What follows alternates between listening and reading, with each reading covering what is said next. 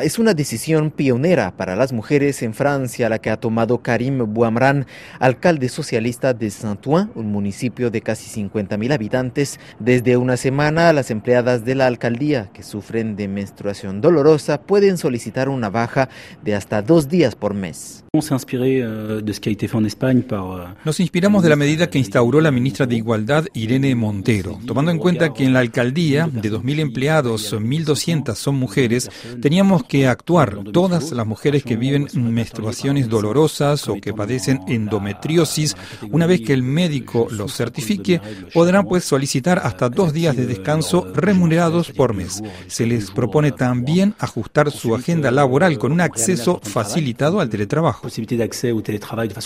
¿Cómo ha sido recibida esta medida por las empleadas? Se responde el alcalde Karim Bouamran. La medida entró en vigor la semana pasada y ya una decena de mujeres solicitó bajas por este motivo.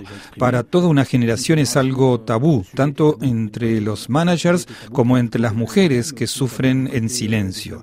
El hecho de que haya una herramienta jurídica clara pues evitará la discriminación.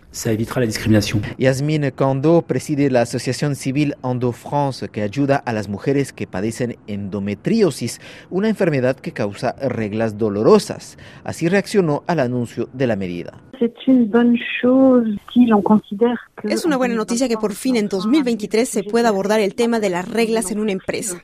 Era tiempo. Ahora bien, tratándose de la endometriosis, considero que la baja por menstruación debería incluir también un acompañamiento del médico de la empresa, por ejemplo, para establecer un diagnóstico, porque no es normal sufrir durante las reglas. A pesar de que cerca de la mitad de las francesas sufren dolores durante sus reglas, el sistema de salud no reconoce este padecimiento como un motivo de baja médica. Varias diputadas y una senadora francesa ya están elaborando una de ley para generalizar la medida a escala nacional, pero el tema aún genera debates. Algunas organizaciones feministas insisten en que la sociedad debería intensificar la investigación médica para remediar a estos dolores y temen que las mujeres sean aún más discriminadas al momento de acceder al mercado laboral.